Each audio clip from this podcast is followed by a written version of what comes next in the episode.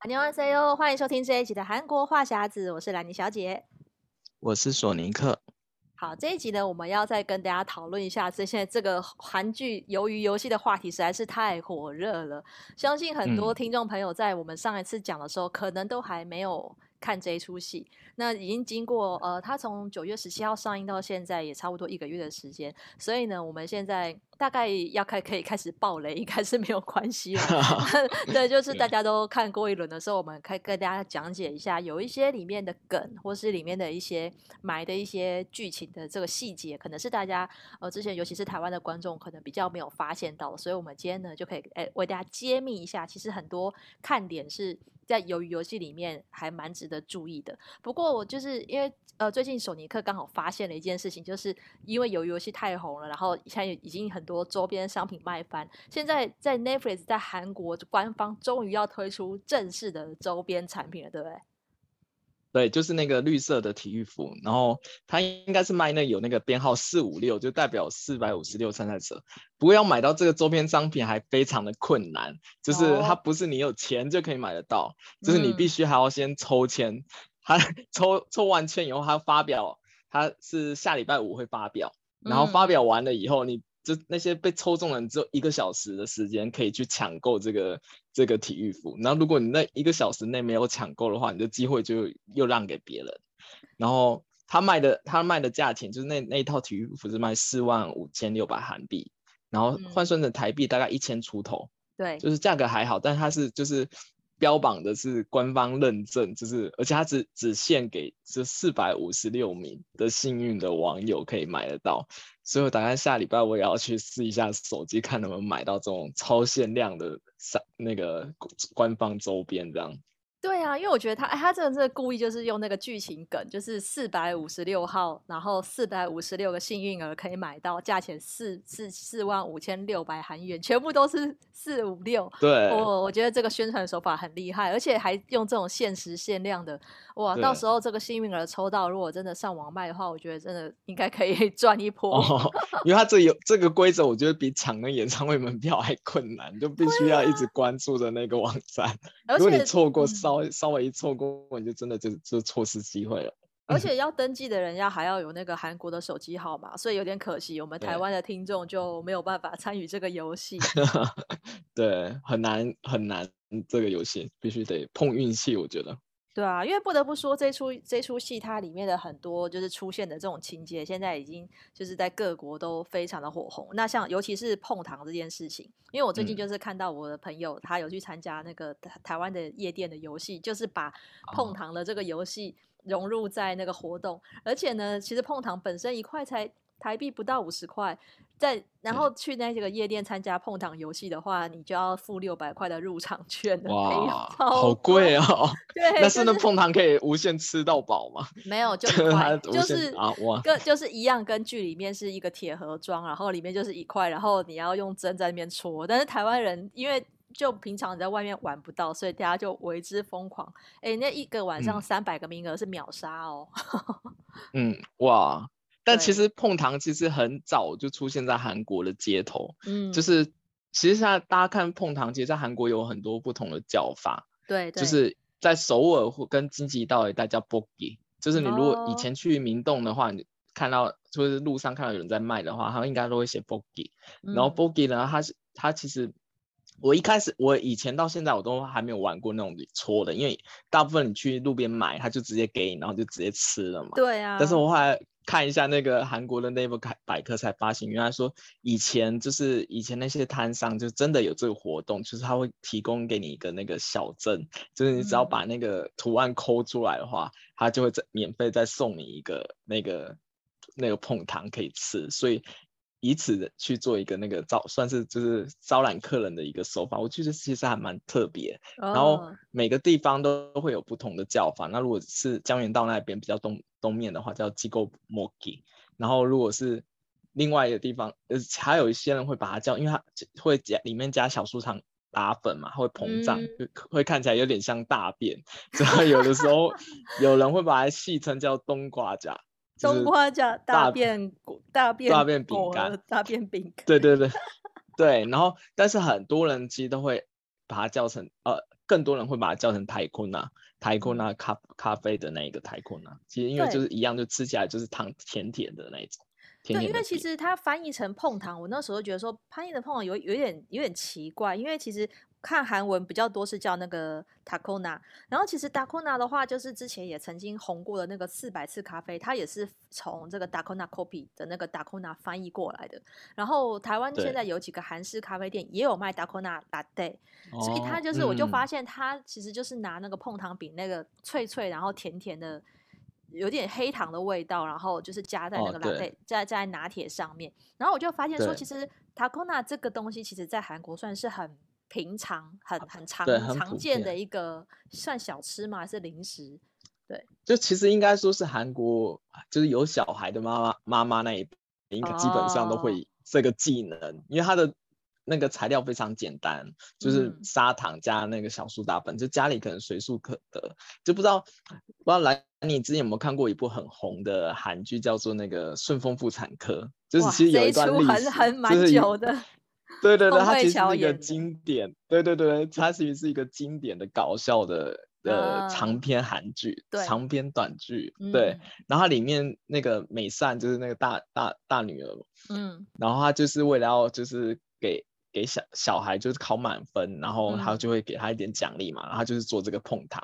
对，然后他就会自己用，就拿家里的那个大的那个汤勺嘛，然后就跟那个卡斯瓦斯炉就是现场做。其实那时候那那一幕其实我就很有印象，就但这这个也反映出那时候那一代就是韩国家长就是也会就是用这个方式去。就是奖励小孩子，就是你考满分，就妈妈就做一个碰糖给你这样，因为很便宜又很好做，然后小孩子看了也觉得很新奇，很好玩。嗯，对。但那这个这个东西，这个桥段其实不止在那一部韩剧，其实就比较早一代的韩剧或者是短片短剧都有出现过。就是其实很多韩国人都很知道这个怎么怎么自己做操作的那个手法。哦、对对对。因为我就想说，因为我就想说这个比较古早的小吃，嗯、但是因为现在这个这个戏红了，我在想啊，因为韩国的这些咖啡店或是一些就是本来没有在卖碰糖的人也开始在卖了，然后就是跟上这热潮，哎、欸，那个价格应该就可以翻倍，就是现在应该已经涨价了吧？哦、呃，因为我记得以前就是走在路上就很很少人会买，嗯、因为可能大家都会做这样，然后现在我看到韩国新闻是有一间是。出的跟那个电视剧一样，他就直接做成就是你不能选图案，他就做、oh. 用用铁盒装的，然后就是盲选，就是类似一个盲盒的概念，然后价格涨很多。因为我记得一个好像如果一般外面卖可能顶多就一千五吧，但现在有、oh. 有有的店家甚至涨到七千五，就是你可能涨六到七倍，就是六倍左右。哦、对啊，对对对，我就觉得有点夸张。然后台湾台湾的话应，应该应该也就是身价也涨了。翻了好几倍吧，因为台湾以前好像也很少看到有人卖碰糖。我记得，我记得我在，嗯、其实其实台湾也有类似这样子的东西。我记得在台南看过，嗯、台南也有卖这种类似碰糖，就是也是它你可以自己做，就是它也是用汤勺啊在那边弄，嗯、可是差别就在于台湾的那个碰糖没有压那个图案。啊，所以他没有办法玩玩这个，没有哎、欸，我相信他们现在再去可能就要改变策略，现在开始把那个模具去压出图案就可以开始玩了，因为就是就是因为大家就是因为那个戳碰糖的这个、嗯、这个游戏会，你如果只是吃就不好玩啊，但是因为有戳，嗯、就是有一点挑战性，啊、所以我就觉得应该不错。对啊，就是我好可惜现在没办法去韩国旅游，要不然要是现在是可以旅游的状态，我觉得一定。更多外国人全部就会飞去那边玩，对啊。对，我之前看就是就是原本卖碰糖的小摊，就现在也是变得很多人，然后被 包围着要买。我心想，那那个大妈应该不知道说怎么会突然一夕之间那么爆红，就这么传统、这么这普遍的小吃就突然爆红了，我觉得还蛮意外的。对啊，就拖这部剧了。真的就是这个碰糖，我觉得整个整个就是大家这为之疯狂最最大的点就是碰糖。不过其实像戏里面还有一些呃桥段，可能是其他韩剧比较少演到，像是赛马这个桥段，就是男主角他就是想要去赌身家嘛，嗯、就是领了很多妈妈的钱，然后要要要去赌赛马。可是其实赛马在在韩国算是一个普遍的这种运动的，算是什么赌对运彩之类的概念，它其实它其实也不是很那么普遍，但是也很有名，因为它其实在因为在好像韩国有三个地方还是四个赛赛马场，嗯，然后它是一个叫 Let Let's Run Park，它的名字是这样子，叫 Let's Run Park。然后我之前因为之前要出济州岛的书，所以我去过他们济州岛的赛马场。然后它是这样子，去了以后，它其实它其实它赛马不是说每周都有，嗯，嗯，然后他可能我那时候去的时候是刚好没有碰到。那如果没有碰到赛马场的话，其赛赛马的那个那个时行程的话，那它就是做成一个观光，就是你可以去那边体验，或者是喂个马，或者是骑个马这样子。但如果是有那个赛程的话，你就可以去现场买买那个马券。然后马券的话，下注的金额从就最最少从一百韩韩币到十万韩币不等。对。然后你他，然后他下注的方法也就是很很特别，就是你你他是可能。可以下很多不同的注，你可能下它是一整个赛程，你可以下连续的。嗯、然后反正就是你如果是最越难，当然是越难越难胜的胜出的那个马，如果中的话，它的赔率就越高。然后我看它网、哦、网上还甚至可以翻到一千倍以上，哇，就那个赔率。哇，所以我觉得我就觉得还蛮想去。如果之后有 刚好有经经过有机会去的话，我就想去体验一下。但是它那个赛马场通常都是比较偏的地方，比较难去到。Oh. 但所所有赛马场也有，就大家如果有兴趣的话，可以关注他们的官网，他会公提前公告那个赛马的行程，然后他网上有有就是明确教你说怎么样去买这个马券。Oh. 然后他的马券有那个还现在还是有那个无无人的那个购购马券的机器，就可以去买。对，我就想，我就看了这个以后，我就想说，我下次应该应该就是要配合他那个赛马的那个行程去这样子，对，才比较好。对，哦、下次我就再体验一下，就真正赛马赛马去赛马公园，就是买马券整个过程。如果我我刚好有去到，我再跟大家分享，就看好不好玩，中中奖概率高不高？真的，因为我感觉哦，其实我觉得很难呢，你还要先猜。因为有时候那个马的临场表现，如果就是、嗯、你知道，有些马会紧紧张或是什么，就就就失常，嗯，这个好难预测哦。对，因为我看他官网上哈，他们好像好像也有类似香港那种马报，嗯，就是会就是跟你讲说啊哪哪匹马的那个状况表现怎么样这样子。对，嗯、但是我其实像我们这种外行人去，就是只就是。只是看凑个热闹，然后随便 压一个。我感觉应该，我感觉应该会有一些内行人是真的在研究，但我觉得我我应该不是，我、嗯、就只能去碰碰运运气。要不然，要不然其实大家其实去那边体验一下骑马，我觉得也蛮有趣的。嗯，对对，对，大家可以去体验骑，就很多人来韩国玩会加一个骑马的那个行、嗯，那个那个行程。之前那个什么，哦、之前那个那流星花园不是也有也有骑马的桥段嘛？就骑马的是可以在韩国就是体验一下嘛，就是不不是很贵的一个行程。对、嗯、对啊，然后像里面剧里面，像在赛马场，就是男主角那时候就撞倒了那个北韩女，北韩女就是其中的一个参赛者嘛。那其实她的身份，脱、嗯、北者的身份，因为导演那时候就有讲到说，他在安排这几个主角的角色，其实设定就是。像就呃就是比如说还有主要比较社会的低层的，就是呃呃蓝领阶级的人，然后也有像这个老人，然后也有脱北者，嗯，就是他的角色设定就是故意把一些比较有代表性的族群放进来。但是像脱北者的这个角色，其实，在韩国，其实韩国现在已经有有蛮多，不能说蛮多，但是陆续都有几个脱北者。嗯，怎么讲？就是他们有在韩国，比如说有上节目，电视上出现。对，对对对，就是这这个脱北者的身份，有点像是他们在韩国的一个，嗯，不能讲说是拿来谋生，还是我觉得，嗯，应该是说他们用，他们也因为这个脱北者的角色被邀请去上节目，然后在戏剧里面安排，也是有一点，就是因为这个身份的特殊性，让大家比较好奇。所以他加进去比较有一点故事性，哦、可是不知道真实世界的脱北者他们到底是过着什么样的生活。索尼克好像有认识，对不对？其实不是我认识，是因为我之前有一个比较好的同事，他是朝鲜族，对。然后他以前他是住在、嗯、他之前在中国是住在丹东那个地方，丹东就是跟嗯嗯嗯就是仅隔一个那个仅隔一条江就是北韩嘛。然后他就说他小的时候就是其实很常遇到有那个脱北者，就是他们。嗯他们可很多是趁着冬天，就是江水结冰的时候，打就是跑过跑过去中国那边。对对。然后他是说真说那条江是真的，就是很常会看到，就是有尸体溺死的，嗯，溺死的或者是被枪打死的，因为他们上面都会有北韩的士兵嘛，会对会在看。那如果是真真真的是会发现的话，他们是会打。然后有些人是会买通那些士兵，就是让跟他提前给他一笔钱或者是怎么怎么样，然后让他就是睁一只眼闭一只眼放他过去。但他他们过去那过去过到中国以后就不是完全成功，因为他们他们到中国如果被发现的话，还是一样会被遣返，因为那时候中国跟北韩的关系会比较好，嗯，比较好一点点。然后所以他们会去。挨家挨户敲门，去去请那些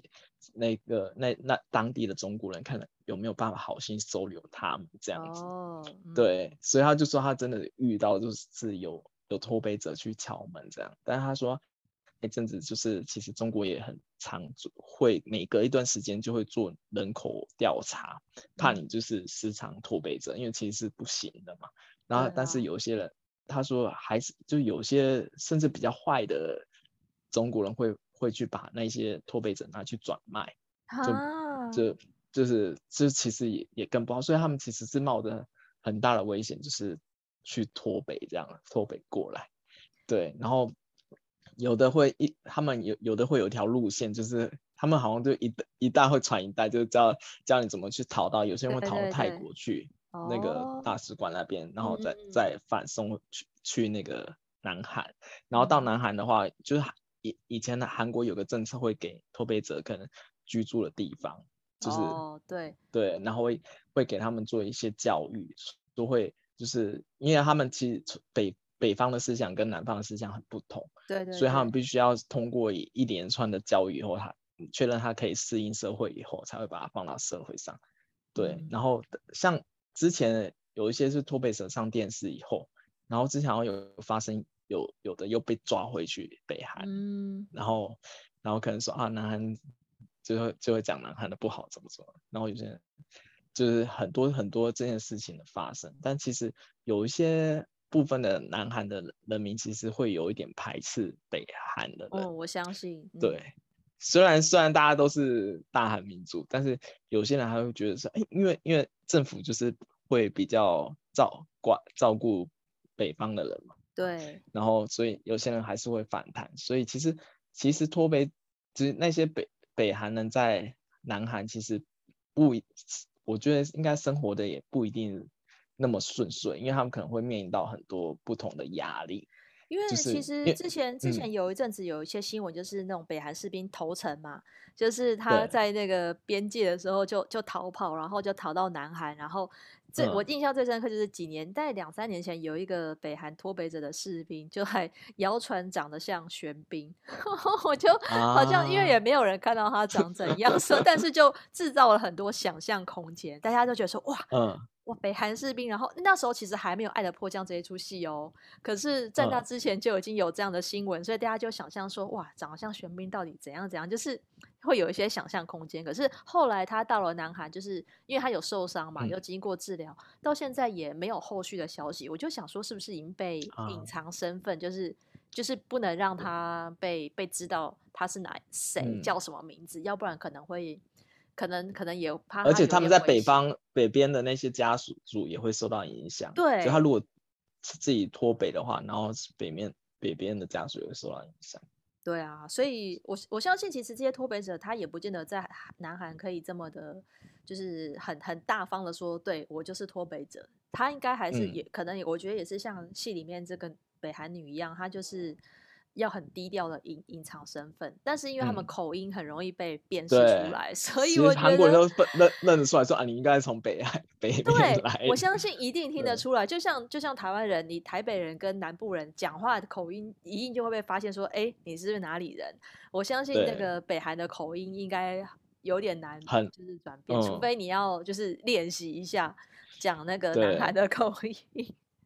对，而且韩国都是那种小群群体会互相互相排挤的。我觉得，有些北韩呢如果要打入韩国的时候，其实我觉得还是要经过一段努力。我觉得，要不然一开始大家很多都会互相排挤，我觉得有点也是蛮辛苦的那些脱北者。然后像对，对，然后所以像除了这个北韩女以外，另外一个就是呃那个外来义工阿里。其实我觉得导演也是有点故意，就是把外籍移工的这个角色放进来，就是你可以看到这些没有身份，然后没有签证打黑工了之后，这些人他。他他老老板拖欠他薪水，他也是看准他说，你去告啊，你也没有身份，你会被抓走，所以就不给你钱，然后就是故意压压榨劳工。我相信一定有很多、嗯，而且他手指也被切断在剧中，就是对，因为他没办法去看医生嘛，就是他可能没办法合法的取得这个医疗，所以我觉得这个有点，我我相信一定有很多这种底层的黑工，是因为因为他就是打黑工，他怕被遣返。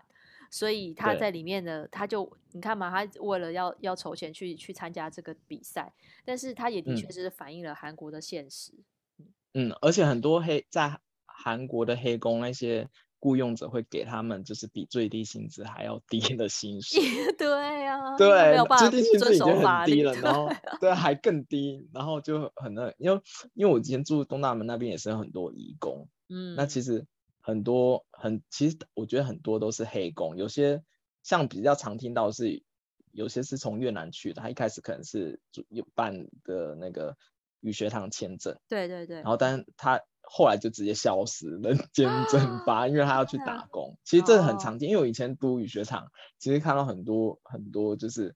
不一定都东南亚 没有签证，对，很多很多都是对，然后就就连是就你是算是你有合法签证，嗯、但像韩国的签证是这样，假如说你是读书签签的话，他会分你说是你是读大学或者是研究所，它其实对应的是不同的打工的时数，哦，然后你必须要去申报了，跟政府申报说啊我要在这里打工，然后那个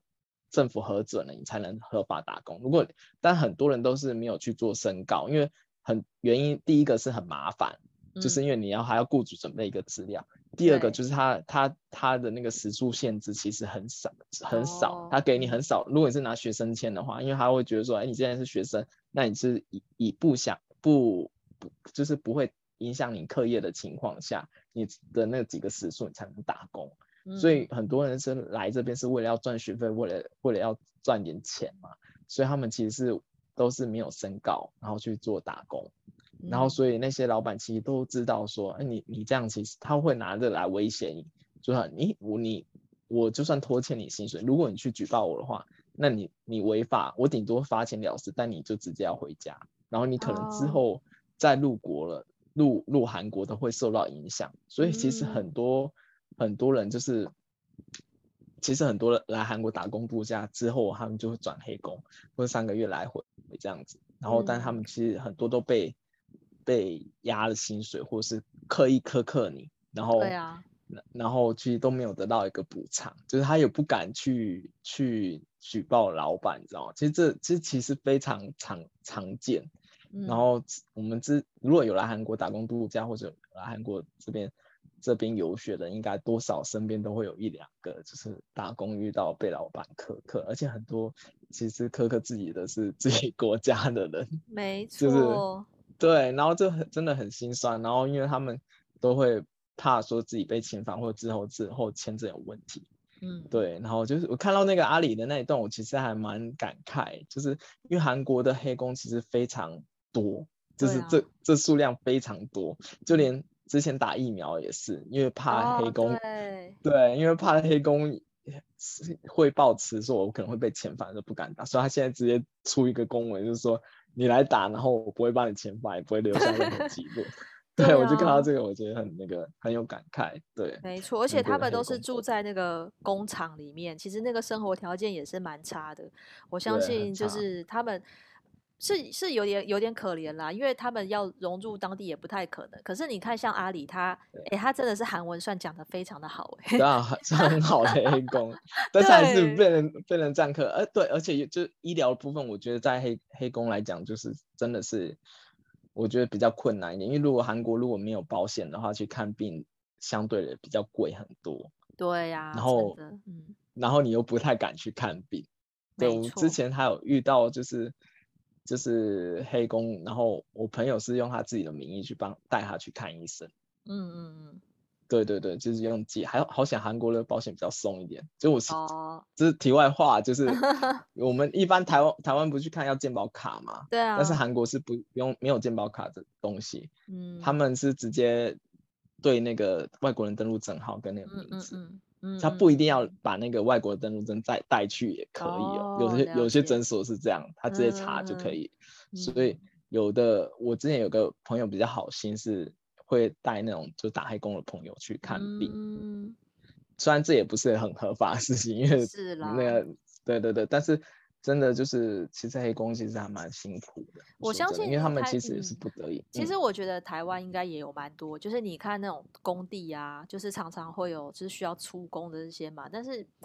愿意做这种工作人其实并不多，那我相信有很多那种外来移工，像是菲律宾啊，就是比较多时候是东南亚来的，像像里面阿里是巴基斯坦嘛，就是像这些东南亚或是巴基斯坦、印度什么孟加拉，反正这些地方各地都是生活条件比较差的，但是他们有，我觉得我猜有些人可能是偷渡，他可能是透过那种人口贩子，他也不是，就是可就就就偷渡过来，所以你根本查不到他的那种入境资料或者什么。对啊，但是这种真的就是很没有保障，嗯、所以我觉得他在戏里面安插这个，其实他戏份算蛮重的，他一直演到 打打出那一关，他后面关卡，对，而且最后还被 被背叛，我觉得也很那个。哦，我觉得那个那么信任的，就是我觉得有点有点，对，那边让人家觉得很感慨，是真的。就是我，但是我觉得这个剧情有有刻意一点，就是就是他就欺骗你不懂嘛，他不他骗你不懂韩国的。规则，但是我觉得这个也蛮写实，是真的。就对应，就对应到他，就是有些人会特意欺骗你，就是不懂韩国的法律，然后就就不有些有些人就是在韩国工作，他可能离职应该要拿到离职金，嗯、但他就觉得你是外国人，他就不给你。对，这个其实非常常见的，就是他就是不给你，就你能拿我怎么样？对，我觉得他就是这样，因为他就就就骗你不懂嘛，就觉得说你也不能对我怎么样，反正你就外国人，所以我觉得外国人就就是你就矮人一截，因为你没有办法去申诉，或者是你你根本不懂规则，或你甚至你可能连可不可以拿都不知道。对，好在好在现在有些就是律师事务所已经开始有提供外国人服务。哦，对，对对对对，嗯，对，大家如果是真的遇到这个问题的话，其实可以去。咨询一下，就是其实有一些在韩国律师事务所提供翻译啊，或者是他们就是会专门针对外国外国人员工做做协助的这个服务，嗯嗯嗯对，大家可以去看一下。没错，然后最后我们再聊一下，就是其实这出戏里面它隐藏了蛮多，就是这种游戏的寓意啦。那索尼克是不是想要举例几个，就是比较特别的？哦，我自己自己看了，我觉得。比较有感觉的是那个，就是一开始那个打画片的那个，嗯嗯，那个游戏，对对对。对，就其实打画片其实是很韩国很多小时候会玩的嘛，因为随手那报纸可以拿来折，然后他不是那时候那时候孔侑出现嘛，然后一开始跟他讲说，你只要赢了你就可以把这钱拿拿走，然后输了的话你就给我打一巴掌就好，对，就是那那个，然后那一开始主角不是一直输嘛，就一直被打，一直被打，一直被打，对对对，然后最后赢的时候那。男主角不是说啊，好，好不容易，他就想要打对方一巴掌的时候，可能就拿出一个钞票说这是你的。对。然后我就觉得这很像，就是就是有一些就是韩国现实的现实社会面，就是哎，我我就是有钱，我可能是大财团，就我就是欺负你怎么样，哦、然后欺负你完了以后，就是我可能就是用钱了事，但是就最后还是迫不得已就接受。嗯。我就觉得其实有点，我看了。我想看了以后，我觉得有点有点那个心酸的那种感觉。哎、欸，我觉得这有点像是韩国，就是比较比较比较常常讲，就是甲方跟乙方的这个身份。对，我觉得他也是蛮反映，就是我甲方就是永远就是嗯，就是大者很大，对，大者很大可以欺负乙方，乙方就是注定被吃掉的那一方。对啊，然后他就是哎、欸，我终于轮到我可以出一口气的时候，我我。就是钱钱多，然后我就直接就给你钱了事。我就是就还蛮敢看，然后但是又很写实，就是这个这个我就比较比较有就是有触及到我这这的那个神经，嗯、我就觉得这这个还蛮有有意义。对啊，那因为兰妮你觉得有哪一哪一段？我觉得那个打弹珠那一段，我最最最觉得就是觉得很。很啊，很感感动又感慨，因为它里面每一每一对他们就是要谁要牺牲，其实都就是一定会有一个人牺牲。但是像北韩女跟另外、嗯、另外那个女生的对话，也是反映出因为那刚出狱的女生她对未来没有希望，所以她觉得她她、嗯、可以不用继续参加游戏也没关系。可是北韩女是抱着希望，她有想做的事情，她就觉得应该要成全她。然后另外就是那个老人跟那个主角的对话也是，就是那时候我在想说，老人到底是失智呢，还是？你你我觉得应该是装的吧。我觉得，但是我那时候还有点就是为他可怜，就是他被男主角骗了，然后最后他却说，嗯、其实我知道，就好像他知道他在骗他，所以我那时候就觉得啊，这个人性真的是你你你都不知道眼前这个人能不能相信，然后你为了赢，你好像又要欺骗对方，可是这也是没办法。我觉得里面好好好多很无奈的这种。就是被迫现实，因为一定只能有一个人活下来。然后包括到最后，嗯、我其实看到最后才发现，说原来这个比赛的规定是只有一个人可以拿走全部的奖金。我本来一开始我还以为是，是 我一我一直以为是最后多少人赢就可以 share 那一笔奖金。啊、我就想说，那最后如果有二十个人赢的话，是不是二十人可以分那些钱？结果不是，他就是要玩到由于游戏只有一个胜者。我就啊，原来是这样。啊对啊。对啊哎，我过后来看看网络上说那个一二三木头人的时候，其实已经有就是有告告知，就是那个老人其实是非一般人，就他不是转就转头的时候会去扫描嘛？对啊，对啊，就只有那个老人他是没有被上就是锁定的记号哦，就他对对对，就因为我看到有人截图，对他其实有一开始就已经透露说这个老老头不是一般的，就是那个扫描那绿光那个扫描的时候，其实他是解锁的状态。是我看了有人截图是这样，哦、我们没有发现太前面太紧张了，对对对，就是大家可以回去再看一遍。很多细节大家都要二刷才可以看到，但是我相信现在没看没看的人可能也被暴雷的差不多了。但是因为这出戏真的还是太红了，我是觉得啦，就是如果你不喜欢血腥的场面，你还是可以快转那些部分。但是我觉得那个对白跟那个剧情，我觉得很发人深省。我是建议大家还是可以看一下，因为就是可以了解一下。为什么这出戏会这么红？我觉得还是就是可以可以看，但是血腥的部分真的太血腥，是真的可以跳过，没关系。对 对。那我们今天就跟大家聊到这边。那如果喜欢我们的节目，欢迎订阅我们的韩国话匣子。想要关注韩国的话题，可以飞中我的粉砖 Hello Lenny 兰玲小姐，还有索尼克的玩转韩国。那我们下礼拜再见喽，拜拜。嗯，拜拜。